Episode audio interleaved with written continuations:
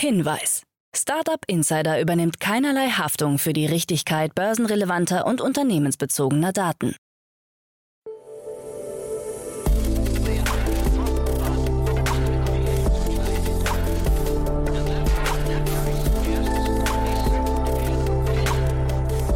Startup Insider Daily. Morgen Update. Einen wunderschönen guten Morgen und herzlich willkommen zu Startup Insider Daily. Mein Name ist Jan Thomas. Heute ist Dienstag, der 19. April. Ja, und das sind heute unsere Themen. About You startet seine NFT-Fashion-Plattform. Amazon startet seinen Free-TV-Kanal in Deutschland. Tesla reicht ein Patent für Cyber-Rucksäcke ein. Die AR-Brille von Meta kommt voraussichtlich im Jahr 2024. Und Elon Musk will Twitter kaufen, das reagiert mit einer Giftpille und inzwischen ist das Angebot von Elon Musk auch schon überboten. Heute bei uns zu Gast im Rahmen der Reihe Investments und Exits ist Olaf Jacobi von Capnemic. Ja, wir haben zahlreiche Runden besprochen. Wir haben über die Luca-App gesprochen, über Recap, über Rebike und über Ankerkraut. Ein cooles Gespräch, das haben wir allerdings aufgenommen am letzten Donnerstag, also vielleicht ist seitdem auch noch ein bisschen was passiert, aber auf jeden Fall sehr, sehr coole Themen. Kommt sofort nach den Nachrichten mit Anna Dressel, aber wie immer der kurze Ausblick nochmal auf nachher, auf die weiteren Folgen heute. Zum einen heute um 13 Uhr begrüßen wir Max Linden, er ist der Co-Founder und CEO von Lemon Markets haben wir neulich hier schon mal diskutiert mit Fabian Krautwurst von Cavalry Ventures. Ein super cooles Gespräch geworden, kann ich euch wirklich nur empfehlen. Also Max ist ja ein sehr, sehr junger Gründer und spricht wirklich sehr, sehr transparent und offen über seine ganzen, ja, ich würde sagen, seinen Blick auf die Szene, auf die Entstehungsgeschichte des Unternehmens, wie er seine Mitarbeiter von der Mission überzeugt hat, wie er Investoren gewonnen hat und so weiter und so fort. Wir sprechen vor dem Hintergrund einer 15 Millionen Euro Runde. Ein sehr, sehr cooles Thema, kann ich euch wirklich nur empfehlen, kommt nachher um 13 Uhr. Und um 16 Uhr ein alter Bekannter, Matthias Ockenfels, General Partner von Speed Invest. Den kennt ihr ja eigentlich in einer anderen Rolle, nämlich als Experten im Rahmen der Reihe Investments und Exits. Heute sprechen wir über eine Studie, die Speed Invest veröffentlicht hat, und zwar zum Thema Creator Economy im Web 3. Ja, was passiert da eigentlich, wenn jetzt Krypto und DeFi und DAOs und so weiter und so fort, wenn die auf die Creator Economy treffen? Welche Art von Unternehmen könnten da entstehen? Wie verschieben sich möglicherweise die Machtsituationen und so weiter und so fort? Ja, auch ein sehr, sehr cooles, spannendes Thema, haben wir relativ ausführlich diskutiert. Kann ich euch auch nur ans Herz legen, wenn ihr so ein bisschen verstehen wollt, wie die Creator Economy von morgen funktioniert. Ja, deswegen da nachher mal reinhören. Kommt um 16 Uhr. Jetzt noch kurz die Verbraucherhinweise. Hinweise und dann, wie gesagt, an Adresse mit den Nachrichten und danach dann Olaf Jacobi von Capnemic. Startup Insider Daily. Nachrichten. Maybe I bought it. Elon Musk will Twitter kaufen. Nach seinem Einstieg bei Twitter hatte Tesla-Chef Elon Musk angekündigt, das Unternehmen vollständig übernehmen zu wollen. Dafür wolle er rund 43 Milliarden Dollar bezahlen, was einem Anteilspreis von 54,20 Dollar entspricht und damit rund 20 Prozent mehr gegenüber dem Eröffnungskurs am Donnerstag. Nach der Übernahme solle Twitter dann von der Börse genommen und in eine private Gesellschaft umgewandelt werden. Nur so könne das Unternehmen der weltweiten Meinungsfreiheit dienen. Twitter versucht, die von Elon Musk angekündigte Übernahme zu verhindern und gab am Freitag bekannt, dass ein Board of Directors einen zeitlich begrenzten Plan für Aktionärsrechte angenommen hat. Dieser wird oft als Giftpille bezeichnet, da der Anteil des übernehmenden Unternehmens stark verwässert wird. Bereits am Donnerstag hatte sich Musk im Rahmen der TED-Konferenz geäußert. Er sei sich nicht sicher, ob er Twitter tatsächlich kaufen könne. Zugleich betonte er, dass das Angebot sein bestes und letztes sei. Es gebe aber einen Plan B, falls sein aktuelles Angebot abgelehnt würde. Derweil hat sich Tron-Gründer Justin Sun in das Bieterrennen um Twitter eingeschaltet und das Angebot von Elon Musk überboten. Einer Tweetserie vom 14. April zufolge bietet er 60 US-Dollar pro Aktie und damit knapp 6 US-Dollar mehr pro Aktie als Musk. In einem Tweet schrieb Sun, ich glaube, dass Twitter weit davon entfernt ist, sein volles Potenzial auszuschöpfen. Er wolle Twitter für das Web 3 reformieren und Twitter ins Ausland verlagern.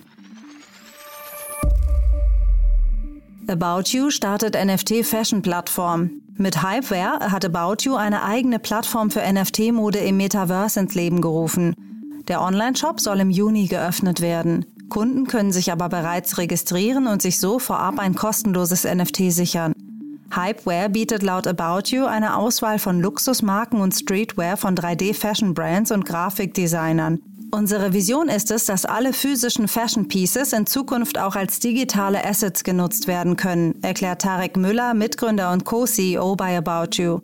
Die digitalen Kleidungsstücke sollen auch außerhalb des Metaverse genutzt werden können. Amazon Freevee kommt nach Deutschland. Amazon benennt sein Angebot IMDb TV in Freevee um und bringt den Streamingdienst auch nach Deutschland. Einen genauen Starttermin hat der Konzern noch nicht genannt. Freevee soll aber noch in diesem Jahr verfügbar sein. Ebenso bleibt unklar, ob alle in den USA ansehbaren Filme und Serien auch hierzulande erscheinen. Freevee ist kostenlos verfügbar und finanziert sich über Werbung. Amazon habe genau auf diesem Markt in den letzten zwei Jahren ein enormes Wachstum beobachtet, so Jennifer Salke, Leiterin von Amazon Studios. Im Gegensatz zu Amazon Prime Videos müssen Nutzer bei Freevee kein Abonnement abschließen. AR-Brille von Meta soll 2024 kommen. Der Facebook-Mutterkonzern Meta will seine erste Augmented Reality-Brille mit 3D-Visualisierung und Eye-Tracking im Jahr 2024 veröffentlichen, wie Insider berichten.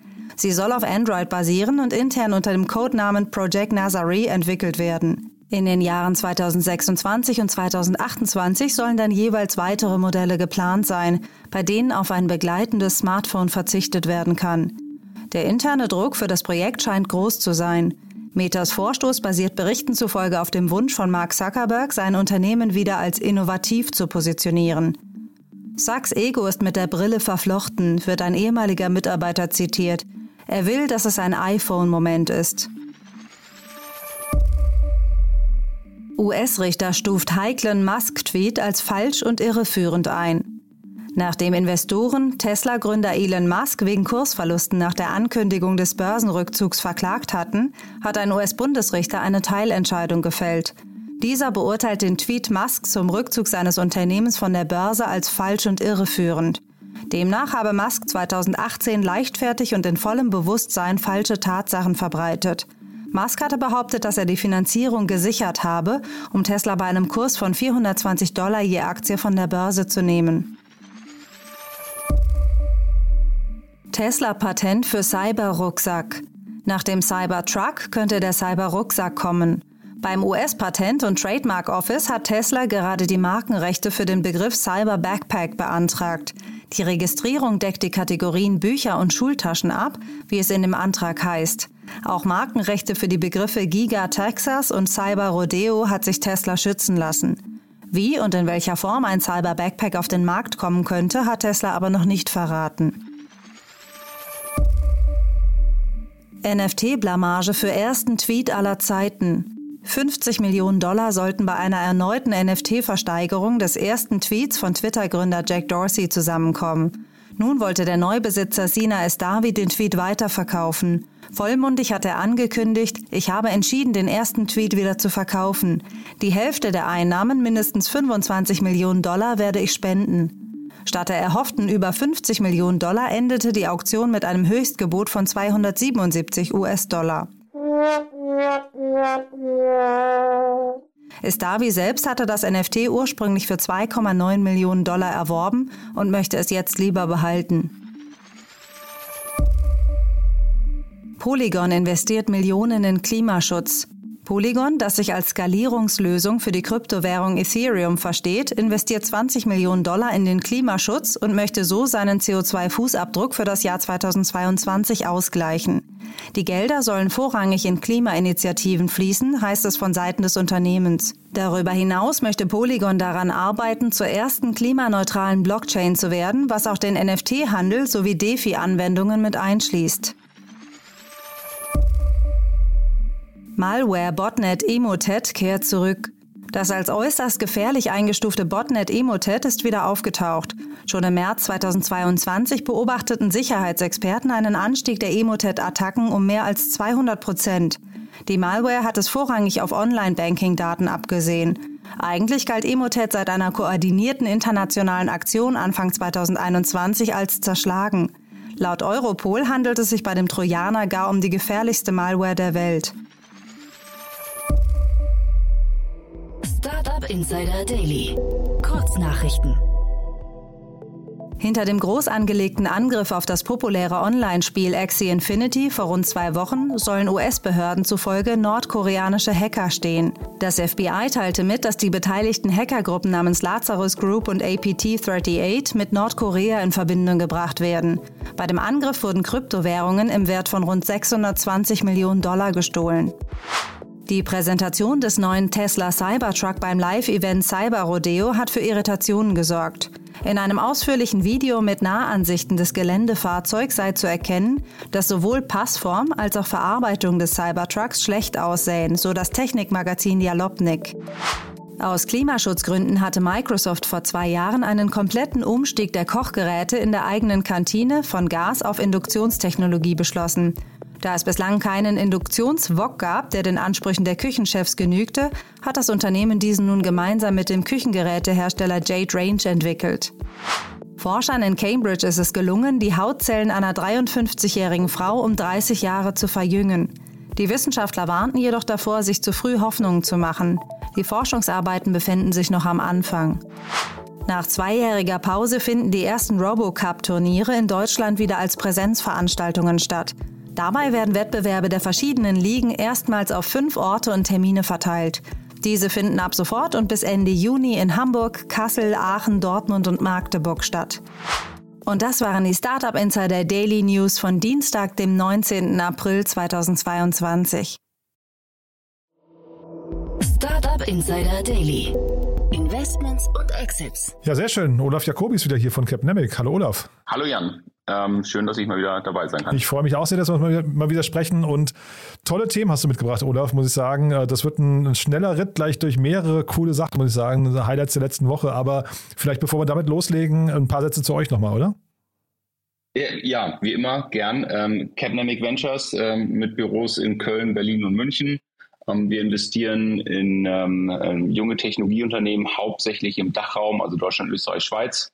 Ähm, initiale Investments machen wir äh, von der Pre-Seed, Seed und auch A-Runde an.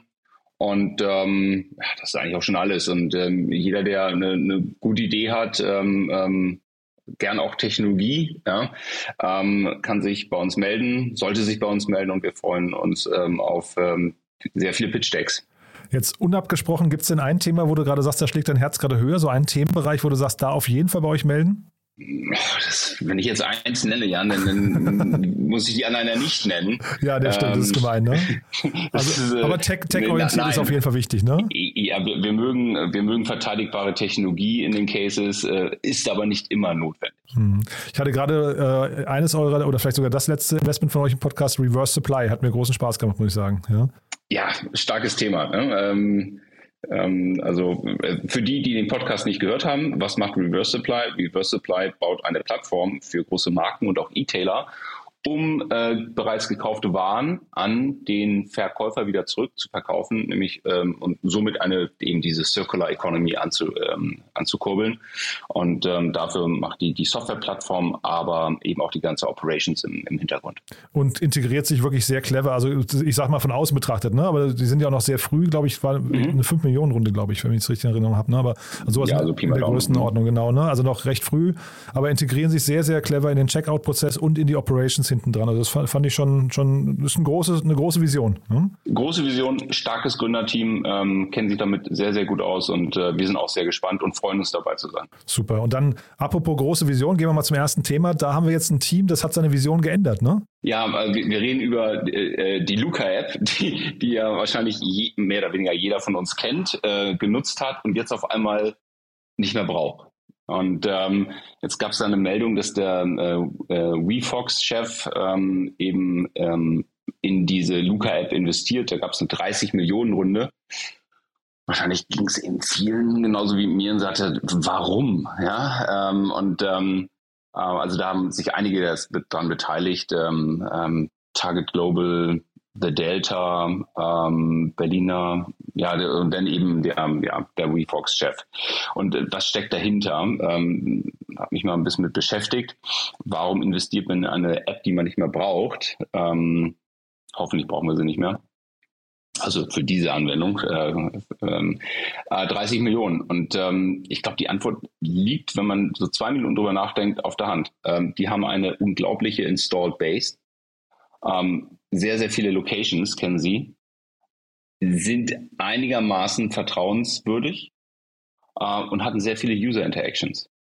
Ähm, so, und dann habe ich das Ganze mal versucht, so ein bisschen in Zahlen, Daten, Fakten zu kippen. Ähm, jetzt weiß ich natürlich nicht, ob diese Zahl, die ähm, die Luca da veröffentlicht, ähm, auch hundertprozentig stimmt, aber selbst wenn es ein Näherungswert äh, wäre, ist das okay. Die haben über 40 Millionen registrierte ähm, UserInnen und ähm, etwa, ich schätze mal so 500.000 äh, Locations, die sie kennen. Hm, wo krass. man sich irgendwann mal eingeloggt hat. Ja. So. Ähm, und jetzt machen wir nur mal eine kleine Mathematik. Und zwar, ähm, wir schauen uns mal so ein, äh, die Cost per Install, ähm, also den CPI äh, einer Mobile App an.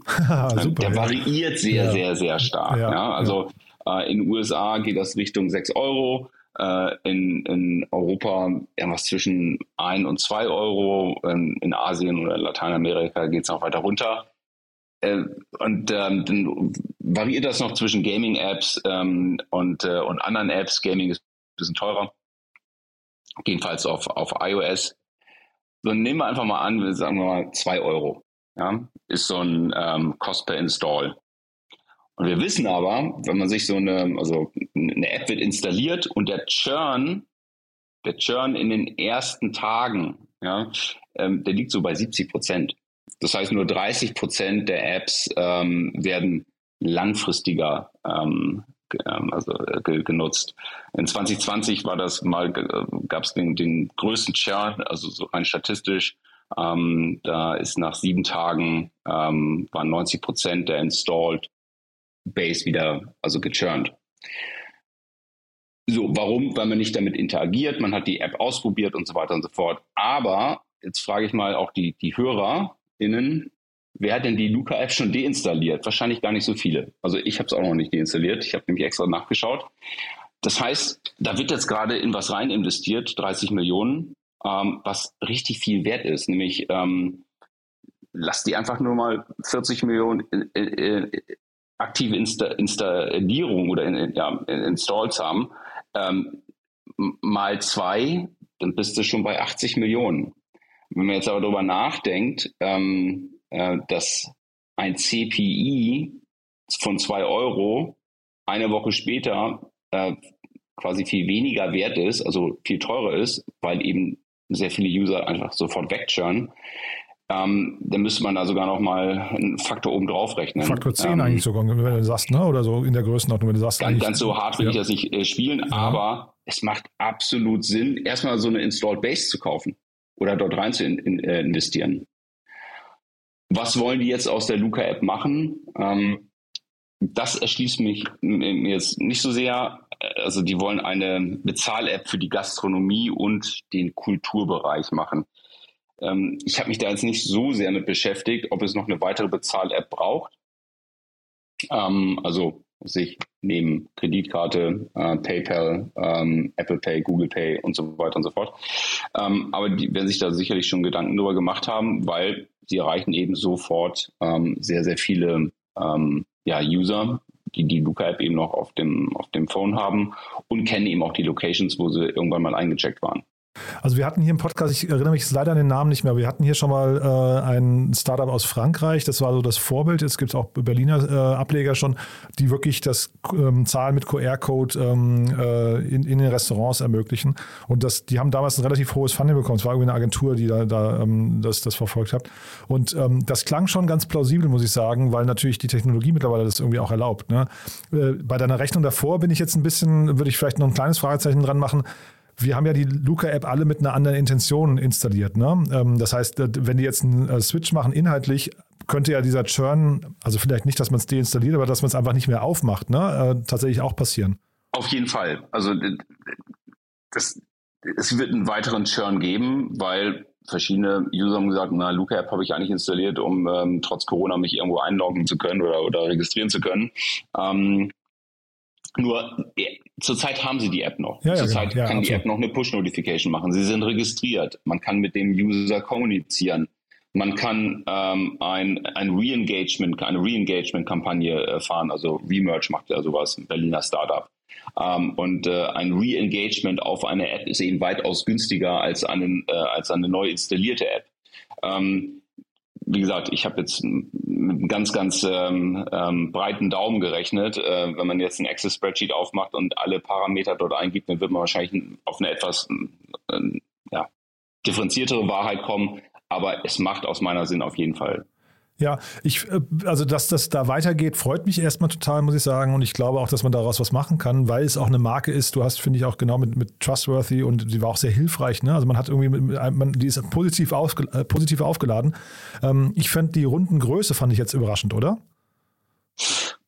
Ja, ähm, ist natürlich keine kleine Runde, ähm, aber ob, ob das jetzt viel ist oder nicht viel ist, ich habe keine Ahnung, was die damit vorhaben.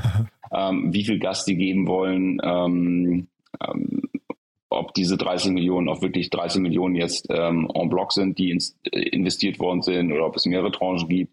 All das weiß man nicht anhand der, ähm, der Pressemitteilung. Zum Thema Bezahl-App, Bezahlen mit QR-Code. Ähm, als, als Investoren ähm, oder als Investor sieht man ja sehr, sehr viele Cases und man erkennt auch eine Klumpenbildung. Ja, also der Volkswirt würde sagen eine Agglomeration. Äh, und diese Klumpenbildung, was äh, QR-Code-Bezahl-Apps angeht, die haben wir zurzeit seit ein paar Monaten. Ähm, das wird ein Hauen und Stechen geben, glaube ich. Ist aber auch ein von Investoren selbst gezüchtetes äh, Thema, würde ich sagen, ne? weil äh, Investoren bekanntlich auch so ein bisschen Lemminge sind, die dann gerne mal dem gleichen Klumpen hinterherrennen. Ne? Also äh, habe ich zumindest das Gefühl. Ne? Also äh, ein Quick Commerce oder sowas, da freut sich jeder, wenn er einen Quick Commerce Player auch im, im eigenen Portfolio hat. Also ähm, ja, ich glaube, die, die, der Höchststand der, des Lemming-Effekts war sicherlich ähm, der Groupon-Effekt, ja, genau. wenn man sich noch ein paar Jahre genau. zurückerinnert. Ja. Definitiv, ja, das wollte jeder in seinem Portfolio haben. Ähm, ähm, mit, mit dem Lächeln jetzt ja, mit Zwinkern.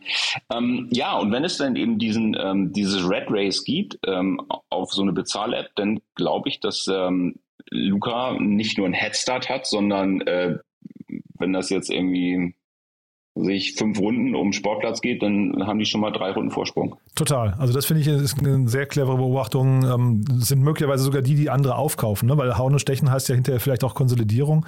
Mhm. Und ähm, dann haben die jetzt hier, die haben ein Team, die haben eine Marke, die haben irgendwie die Technologie auch größtenteils schon, äh, ja. den Zugang. Also ja, eigentlich, eigentlich macht man viele Checks erstmal, ne? Ja, definitiv. Also sehr smarter Move wie gesagt, basiert auf dem Datenmaterial, was, was mir zu, zur Bleib, Verfügung steht. Bleiben wir dran, ne? Aber du hast noch drei ja. andere Themen dabei, da würde ich sagen, die machen wir ein bisschen im Schnelldurchlauf, dass wir jetzt, äh, ne, das war jetzt hier ein bisschen Deep Dive trotzdem noch und sehr viel Meinung. Ähm, die ja. anderen vielleicht dann, ähm, ich weiß, da hast du auch eine starke Meinung, aber vielleicht nicht ganz so ausführlich. Äh, lass uns mal über E-Bike sprechen, oder? Ja, äh, das hat mich wirklich ähm, äh, überrascht, weil hatte ich gar nicht auf dem Schirm. Ähm, also es gibt jetzt einen Gebrauchtmarkt ähm, Marktplatz für, für E-Bikes, also genauso wie es mobile.de gibt oder ähm, wie heißen die, äh, Autoscout24.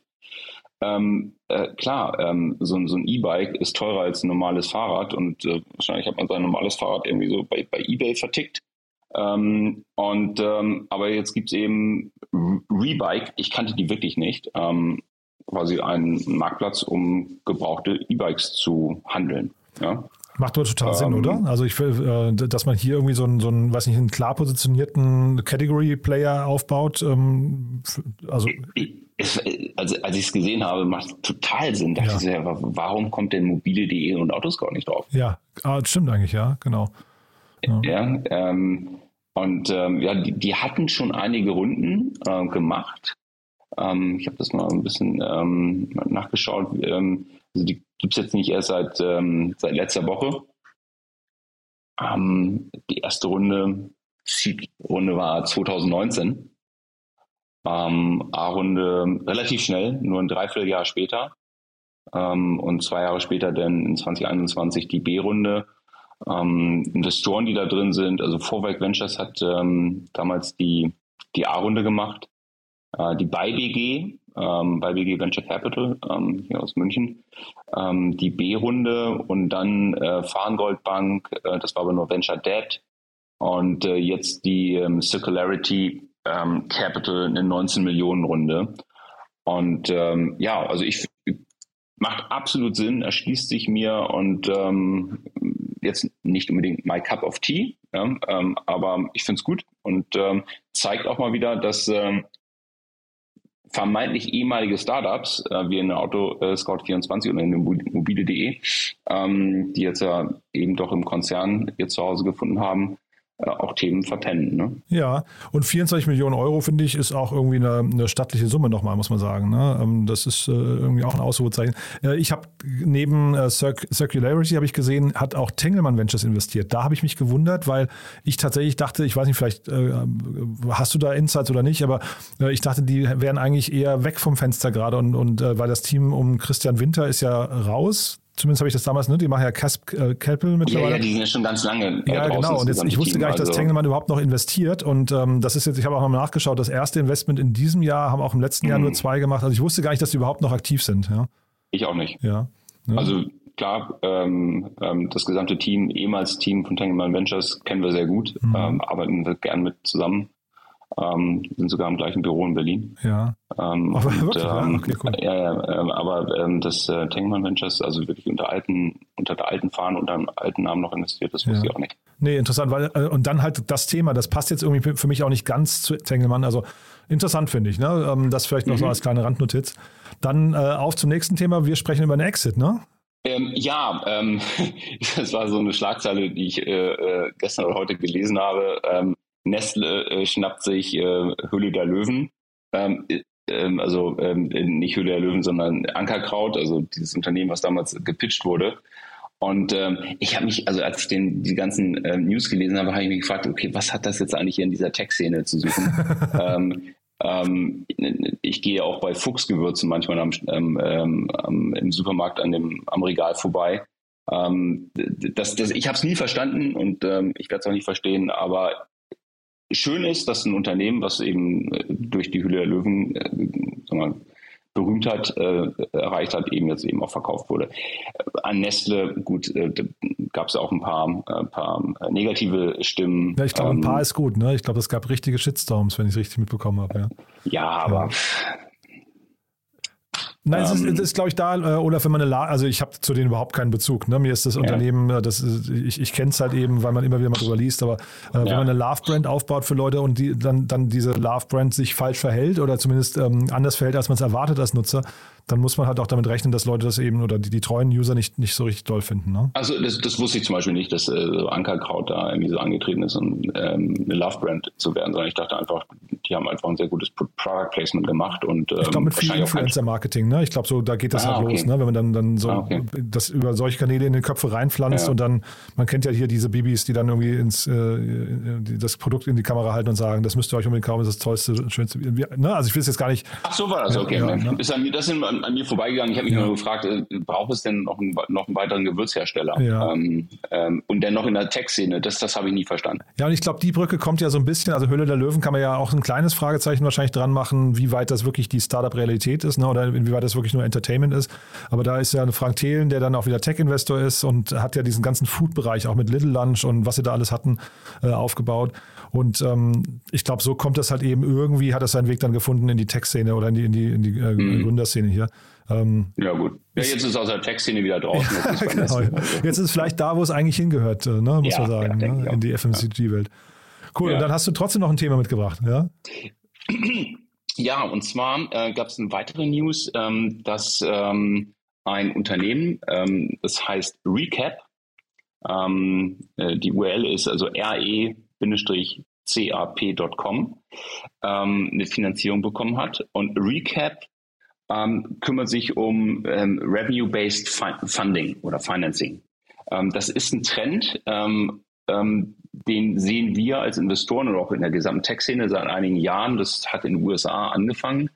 Ähm, haben sich auch einige also Revenue-Based Financing Provider in Deutschland gemeldet, haben Kontakt zu, zu VCs gesucht und gesagt, hey Leute, wenn ihr Subscription-Based Startups habt, die ihr Cap-Table ein bisschen schonen wollen, ähm, dann bieten wir eben diese Finanzierungsmöglichkeit, ne? dass man ähm, einen Teil des Revenues ähm, den man jetzt schon einnimmt, eben abgibt und dafür vorab ein Funding bekommt. Ja. Ähm, hört sich jetzt toll an, äh, vom Namen her Revenue-Based Funding oder Financing. Im Endeffekt ist es einfach, ähm, ähm, schaut man drauf und sagt, okay, die Umsätze, die kommen relativ sicher. Das kann man anhand der, anhand der Kohorten, auch der, ähm, ähm, der ganzen KPIs eben ablesen. Und ähm, dem Unternehmen gebe ich Geld und ich bekomme eben ganz sicher einen, einen Cut von den zukünftigen Umsätzen. Ist aber als Beimischung für eine gesamte Funding-Strategie für ein Subscription-Based Startup wirklich interessant. Sollte man sich als Gründer anschauen, mit seinem Investor auch mal drüber sprechen. Ähm, ersetzt weder den Business Angel noch den Venture Capital Investor. Es ist eine Beimischung, genauso wie eine Venture Debt äh, ähm, äh, Finanzierung auch eine Beimischung ist. Hm. Ist, glaube ich, die Alternative dann zur Sparkasse oder sowas, ne? Also Fremdkapital, was man dann irgendwie reinmischen würde, um zum Beispiel auch, also hier Revenue-Based Finance, ähm, also ist ja so ein bisschen Venture Debt oftmals, um zum Beispiel einen Lagerbestand aufzu, aufzufüllen oder ne, also in Vorfinanzierung zu gehen. Und hier ist es, glaube ich, eben ein ganz cleveres Modell. Die, die docken sich, glaube ich, sogar datenseitig sehr, sehr eng ein und können auch datenseitige Entscheidungen mhm. sogar treffen. Ne? Das ist, ja, ich, sehr genau. spannend. Absolut, ja. Mhm. Wie gesagt, es, es kommt nicht für jedes äh, Unternehmen, für jedes ähm, Startup in Frage. Ähm, also irgendwie so ein Deep Tech äh, Enterprise Software ähm, Startup kann damit weniger anfangen. Aber ähm, wenn, man, wenn, man, klare Trajectories zeigen kann, ähm, die Kohorten klar sind, ähm, Wachstum auch äh, die, wenn man lineal dran zu legen, äh, man dranlegen kann, dann sollte man sich das auf jeden Fall mal anschauen. Hm. Ja, ich hatte den Paul Becker, einen der beiden Gründer im Podcast hier im Januar, glaube ich, okay. oder so. Und äh, damals ist Project A eingestiegen. Und jetzt ist, glaube ich, die, also vielleicht noch kurz zu der Runde, ne? Ähm, der Staatsfonds Mubala oder ne, äh, doch, ne, die sind eingestiegen. Und davor, auch das ist vielleicht noch die Brücke zu eben, ähm, äh, Ramin Niromand ist ja auch dabei mit äh, Embedded Capital und der war ja vorhin auch in der Runde bei ähm, äh, bei Luca, bei der Luca-App dabei, die haben wir nur nicht erwähnt. Genau, ja, ja, also eine schöne Brücke nochmal. Ja. Ne? ja. Ob das ein Venture Case ist, ähm, da hatte ich jetzt nicht genügend Zeit, darüber nachzudenken. Mhm. Ähm, weil im Endeffekt, also finanziert man einen Finanzierer. ähm, ja. Und ähm, aber kann möglich sein. Ich, wie gesagt, bin ich jetzt nicht tief genug eingestiegen. Ich fand es aber interessant, ähm, weil es eben auch ein ein weiteres Mosaikteilchen ähm, ähm, in unserem gesamten Tech-Ökosystem ist, was, was da jetzt aufgebaut wird. Aber, aber ich glaube auch hier Klumpenrisiko, da gibt es jetzt auch viele, die das machen. Ne? Also muss man auch mhm. mal gucken, für wie viel Platz da, äh, für wie viele äh, verschiedene Unternehmen da Platz im Markt ist. Äh, zeitgleich, ich glaube, wenn man das Modell einmal ge geknackt und etabliert hat, ist das auch eine relativ leicht zu berechnende Geschichte. Ne? Also das Fast. Das ist relativ leicht zu berechnen und ähm, ich meine, jetzt sucht ihr mal eine äh, Immobilienfinanzierung. Ähm, sag mal, die, ist es austauschbar. Ja, ähm, das heißt, wenn es davon fünf gibt, dann kannst du jeden der fünfen eben nehmen, weil die refinanzieren sich alle gleich. Ähm, und ähm, spezielle Services werden ja nicht angeboten, sondern du kriegst Geld und gibst dafür ähm, für die nächsten Monate, Quartale oder Jahre eben einen, einen Cut vom Umsatz ähm, ähm, äh, ab. Also da wird eine Differenzierung sehr, sehr schwer. Und das ist vielleicht schon, was du gerade sagtest, ne? Laufzeiten ist vielleicht der eine Faktor und der andere ist dann irgendwie mhm. der Cut, ne, den man abgibt. Und äh, viel mehr, also viel mehr Marke braucht man dann auch nicht wahrscheinlich, ne? Nee, ja. nee die Website ist mal hübscher und mal weniger hübsch. Ja, aber wenn, wenn es vielleicht sogar dann im System integriert ist, fast sogar egal. Also, aber du, nichtsdestotrotz, ich glaube, ein spannendes Modell, das ist, glaube ich, ja, trotzdem absolut. gekommen, um zu bleiben. Ich glaube, das wird nicht mehr verschwinden, weil sich das eben, glaube ich, für viele, für viele Startups trotzdem lohnt, äh, sich zumindest damit mal auseinanderzusetzen. Ich hatte den Jan Mitschaika von HV Capital auch neulich gefragt und er meinte, das mhm. ist keine, kein Ersatz für, du hast du ja vorhin auch schon gesagt, kein Ersatz für den ja. Investor, sondern einfach nur eine Ergänzung für bestimmte äh, Fälle. Ne? Ja, definitiv. Ja. Nee, super. Olaf, Mensch, da war das ein richtig guter Schnell, Schnelldurchlauf von vier spannenden Themen, finde ich. Ähm, also Hut ab, äh, danke dafür und dann würde ich sagen, frohe Ostern. Das heißt, nee, wir, wir, wir haben vor Ostern aufgenommen, die Hörerinnen und Hörer hören es nach Ostern, also trotzdem vor Ostern. Ach so, nach Ostern, okay. Ja, genau. Ne? Und dann alles Gute dir erstmal. Ne? Ja, wünsche ich dir auch und den Hörern. Startup Insider Daily, der tägliche Nachrichtenpodcast der deutschen Startup-Szene. So, das war Olaf Jacobi von Capnemic. Damit sind wir durch für heute Vormittag. Aber nicht vergessen, nachher um 13 Uhr geht es weiter mit Max Linden, Co-Founder und CEO von Lemon Markets. Ein sehr, sehr cooles Gespräch. Wenn ihr wissen möchtet, wie man ein schnell wachsendes Unternehmen aufbaut und eine tolle Teamkultur, glaube ich, dann hört ihr am besten nachher mal rein um 13 Uhr. Und um 16 Uhr geht es hier weiter mit Matthias Ockenfels, General Partner von Speed Invest. Und da sprechen wir, wie angekündigt, über die Auswirkungen des Web 3 auf die Creator Economy oder umgekehrt. Ja, mal gucken, wie sich das so entwickelt. Auf jeden Fall auch ein sehr, sehr cooles und vor allem auch ein sehr relevantes Gespräch. Solltet ihr euch nicht entgehen lassen, kommt nachher, wie gesagt, um 16 Uhr. Bis dahin alles Gute und euch einen wunderschönen Tag. Ciao, ciao.